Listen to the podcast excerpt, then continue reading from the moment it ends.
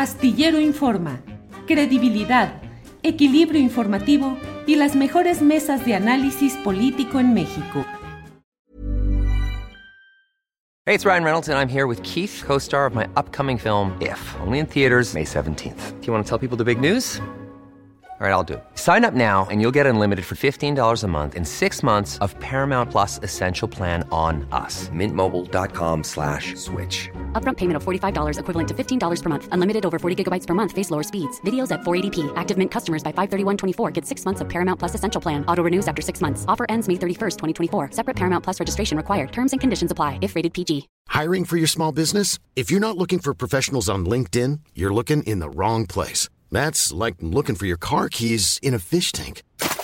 LinkedIn helps you hire professionals you can't find anywhere else, even those who aren't actively searching for a new job but might be open to the perfect role. In a given month, over 70% of LinkedIn users don't even visit other leading job sites. So start looking in the right place. With LinkedIn, you can hire professionals like a professional. Post your free job on linkedin.com slash people today. Astillero Informa, credibilidad, equilibrio informativo y las mejores mesas de análisis político en México. Andrés, buenas tardes. Buenas tardes, Julio, a ti, a tu auditorio, mucho gusto. Gracias, Andrés. Estuviste en el lugar de los hechos. ¿Qué sucedió por allá? Andrés, ¿nos puedes compartir, por favor? ¿Qué viste? ¿Qué percibiste? Claro, pues, eh, pues por cuestiones de la vida, por final de cuentas, eh, sabemos que las mañaneras se hacen muy temprano, nos citaron a las 5 de la mañana para tener el acceso. Eh, como sabemos, pues hay una parte frontal de la séptima región militar y hay una parte anterior, ¿no? Nos citaron en la parte anterior, eh, en la parte de atrás, y tuvimos el acceso, 10 minutos y entramos. El chiste está que a las rumbo a las 6 de la mañana pues al final de cuentas, eh, pues estábamos esperando al presidente, ya, ya, ya había llegado el gobernador, por ejemplo, ya, había, ya podíamos ver algunos secretarios. Ahora, eh, el presidente, eh, tenemos entendido, él, ya, está, ya se encontraba en el estado desde el día de ayer y él, y él a final de cuentas decide entrar por la entrada de la avenida principal, ¿no? Esta entrada en la que se ve eh, atascada eh, eh, de manifestantes es la entrada principal a la séptima región militar. Ingenuamente, o lo que tú me quieras decir, neciamente hasta se podría decir, él quiso entrar por la, por la parte de enfrente y no por la parte de atrás, pensando en protocolos de seguridad. El chiste está que él se quedó a escasos 20 metros, o tal menos, tal vez 10 metros de la entrada, ¿no? Y los manifestantes, para, eh, para tener una idea al auditorio, eh, pues eran alrededor de 400 personas, o sea, tampoco era un gran, gran, gran, gran cúmulo. Eso sí, eh, la CENTE y los normalistas, y también te, comento que también habían trabajadores de la salud, también habían familiares de, de, presos políticos, habían personas que iban por temas personales, eh, había eh, también en personal de salud despedido por el tema de la segunda ola y que ya no fueron recontratados para la tercera ola. Y así había una infinidad eh, también estos estudiantes que aspiraban a que aumentara la matrícula y así hubieron muchas protestas y eso acumularon esos 400, 500 personas. Eso al rumbo de las 6, 10 de la mañana. El chiste, y aquí la función fue que eh, nosotros nos mandan ya así de corrida, porque al final de cuentas a las 7, dijeron a las 7 va a empezar, eh, 6.58 nosotros nos mandaron a correr al lugar donde se iba a realizar eh, la denominada mañanera. Y vimos que literalmente eh, llevaron una bocina, una bocina en la que se escucha, de hecho, inclusive en la mañanera, se escucha un sonido de fondo. Ese sonido de fondo es el que tiene la coordinadora con pues este, esta bocina que, se le, que les ha caracterizado, donde inclusive ah, hicieron comentarios sobre el gobernador en la que nuevamente les mencionaban que no habían sido recibidos, que ellos no eran bien recibidos eh, en el Palacio de Gobierno y al final de cuentas eso y otras protestas más. Lo que sí te comento de forma muy puntual es que eh, nosotros vimos ese proceso en la que al final de cuentas el, eh, eh, el presidente no quiso entrar, yo, eh, lo veo más de, de esa forma, y justo ya cuando estábamos terminando la mañanera, como cinco minutos más, eh, 8, 8.15 de la mañana, 8.20, pues ya se deja entrar eh, de forma extraordinaria, pues eh, los, eh, los, militantes de la CENTE cantan su tradicional himno y después de ahí ya se retiran. Y lo que podríamos decir, no sé, ahí ya, ya podrían venir muchas interpretaciones, pero después de eso se retiran y justamente pues dejan un poco más eh, flaquita esta protesta y se quedan 150 personas. En un momento, pues al final de cuentas dejaron entrar al vehículo que te digo estaba casi 10 metros, entonces se veía el carro del, eh, del mandatario, entra y entra directo a, a, una reunión que, como nosotros comentamos, era un desayuno en el que estaba participando el gobernador eh, la Secretaría de Seguridad y Protección Ciudadana Federal, Luis Crescencio Sandoval, el secretario de la Marina y la de la Guardia Nacional. Y vimos, a mí en lo personal me impactó, fue un vehículo en la que sí tenía mensajes escritos con plumón en una suburban en la que decía Cente vive, eh, decían Rutilio represor, eh, basta la represión, y esto en todo en una suburban de presidencia de la República. Eh, estoy atento a tus preguntas, Julio. sí, Andrés, gracias por esta crónica, por este reporte de lo que viviste. Eh, Andrés, ¿cuál es exactamente la causa de la protesta de estos profesores adheridos a la Coordinadora Nacional de Trabajadores de la Educación? Se habla de que sustancialmente es porque les han negado el acceso a una caja de fondo de ahorro.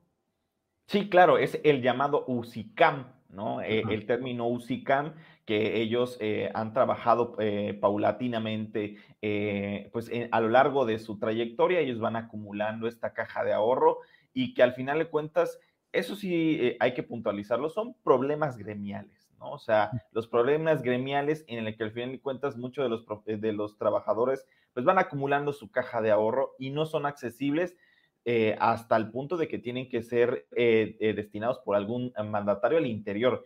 Sin embargo, eh, la caja de ahorro pretende ser controlada por, eh, por este órgano de la Secretaría de Educación Pública con el fin de que pues no se desvíe dinero, ¿no? O sea, eh, y, ahí es el problema, ¿no? O sea, la Secretaría de Educación Pública Estatal, al final de cuentas, quiere controlar esta caja de ahorro con el fin de que no se pierda el dinero. Lo que te puedo decir es que las protestas de la CENTE, por cualquiera de, de las diferentes razones, se ha visto, se ha marcado. De hecho, el presidente, como lo pudimos eh, escuchar en la mañanera, ha dicho, yo, he hablado con ellos ocho y diez veces y sí, nosotros hemos atestiguado ese proceso de diálogo en la que ha tenido eh, el, el acente con el presidente de la República.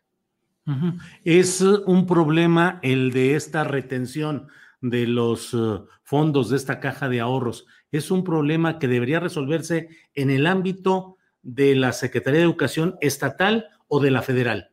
Del estatal, del estatal sin duda. Sin embargo, em, el, problema aquí es que, eh, es, eh, como tú seguramente lo sabrás y mucha gente en el público, es, eh, pues aquí la gente tiene una magnitud de, de, convocatoria muy grande, pues, o sea, eh, la CENTE aquí sí puede agremiar eh, a muchos de sus maestros porque están organizados y que al final de cuentas es eso, ¿no? Eh, que ante tanto, ante tanta protesta, pues ya tienen que intervenir diferentes actores, entre ellos Rosaide, Domínguez Ochoa, quien es secretaria de Educación Pública Estatal, y tienen que ir a negociaciones a nivel federal porque aquí no llegan a nada. Entonces, ese es uno de los, una de las peticiones que tienen hacia Andrés Manuel López Obrador aunque desde luego la protesta fue en el marco de la visita presidencial y eso le da una dimensión nacional, pero digamos, no sé, Andrés, son problemas no atendidos adecuadamente por el gobierno estatal o también rebotan a la esfera federal. Totalmente son problemas estatales, ¿no? Eh, y, yo justo visionaba eso, ¿no? Eh, de que son problemas eh, de un, que visibilizan una falta del tacto hacia las organizaciones de parte del gobierno estatal, en la que al final de cuentas se puede ver, ¿no? O sea, se puede ver el resultado en la que sí podemos decir en todo estado, en todo, en todo administración hay protestas, sin embargo, hay, hay de diferentes niveles, ¿no? Y yo creo que sí es una consideración importante decir que son problemas estatales que o bien no se han atendido o bien no se han abierto las puertas, o bien no, no, han, no han, dialogado. Y eso ha pasado no solamente con todos los que te digo. Un, un, punto bien, eh, un punto eh, medular es hablar de las víctimas eh, de familias de feminicidio que llegaron ahí ¿no? Que tú, eh, que, tú, eh, que tú pensarías, y el auditorio también, pues son temas que soluciona la Fiscalía del Estado, el Poder Judicial del Estado, y que al final de cuentas eh, de ahí no tendrían que salir. Sin embargo, me tocó ver dos o tres integrantes de familias a quienes hemos acompañado, pues siguiendo exigiendo justicia por las carpetas de investigación no concluidas, quienes ya han hecho marchas, han hecho caravanas, han hecho huelgas de hambre y que al final de cuentas la justicia no ha llegado. Lo que sí te puedo puntualizar es que la gente desde ayer en la noche a la una de 12 pues, eh, de, del día de hoy, podríamos decir ya, pues ya se había organizado y estaba hablando a sus bases eh, eh, magisteriales. También te comento de forma bien puntual y aprovechando estos minutos, es que en estos momentos, bueno, ya ahorita se fue trasladado eh, eh, el, presidente de la República, pero también se dio otra protesta similar en San Cristóbal de las Casas. El segundo protocolo o el segundo evento que se tenía en estos momentos era la inauguración de una base militar en la, eh, de la Guardia Nacional justo en la entrada de San Cristóbal de las Casas. Y ahí también vimos a estudiantes quienes exigían esta entrada, al final de cuentas, de estas personas. Y eh, pues eh, mencionaban pues la, la solicitaban el aumento en la cantidad de plazas, también había algunos sobre desplazados por la guerra contra el ZLN y contra el Estado mexicano, y que al final de cuentas todo esto fue justamente afuera de eh, otra base militar como lo sucedió este día. Andrés, ¿cómo sigue? ¿Cómo, ¿Qué reportes se tienen, si es que ya los hay, de las siguientes actividades del presidente López Obrador en Chiapas, en, entiendo que hoy, mañana. Sí, claro, eh, pues tiene una agenda muy apretada y que siempre nos comentaban que está sujeta a cambios. Eh, lo que sí te puedo decir es que en estos momentos pues, terminó ya eh, la entrega de esta base militar, que justamente nos llamaba mucho la atención porque nuevamente te comento que este tema de la base militar, pues también como está en la entrada, pues eh, lo ven como un tema también de, al final de cuentas, de problemáticas eh, que pueden ser controlados, ¿no? Por eh, el ámbito de los, del poder. Lo que sí te puedo decir es que se, tiene una agenda muy apretada. Mañana el día, llegará a Wixla y llegará también a Tapachula, tendrá que ver ese, ese tema y que al final de cuentas el día domingo también tiene un, un tema de una actividad en la que, bueno, justamente mañana irá Comitán, eh, rectifico esa información, a, inaugurar uno de, uno de los eventos que se tienen postulados para el tema del bicentenario de la independencia de Chiapas, ¿no? Eh, justamente en Comitán, al final de cuentas, se va a realizar este evento donde lo va a presidir él y el gobierno del estado va a continuar con estos trabajos. Pues eh, muchas gracias, muchas gracias por esta información, Andrés Domínguez, reportero de Chiapas Paralelo, y seguiremos atentos a lo que suceda por allá, Andrés. Muchas gracias. Claro, Julio, eh, te agradezco mucho. Para que te enteres del próximo noticiero, suscríbete y dale follow en Apple, Spotify, Amazon Music, Google o donde sea que escuches podcast. Te invitamos a visitar nuestra página julioastillero.com. Hey, it's Danny Pellegrino from Everything Iconic.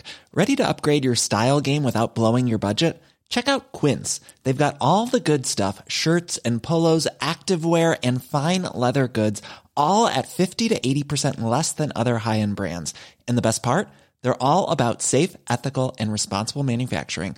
Get that luxury vibe without the luxury price tag. Hit up quince.com slash upgrade for free shipping and 365 day returns on your next order. That's quince.com slash upgrade. When you make decisions for your company, you look for the no brainers. And if you have a lot of mailing to do, stamps.com is the ultimate no brainer. It streamlines your processes to make your business more efficient, which makes you less busy. Mail checks, invoices, legal documents, and everything you need to keep your business running with Stamps.com.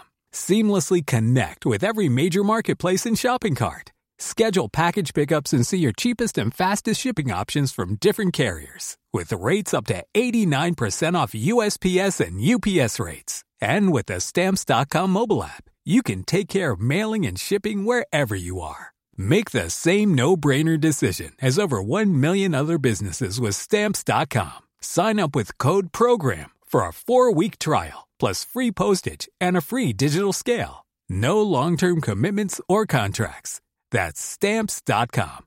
Code PROGRAM. Para que te enteres del próximo noticiero, suscríbete y dale follow en Apple, Spotify, Amazon Music, Google o donde sea que escuches podcast. Te invitamos a visitar nuestra página julioastillero.com.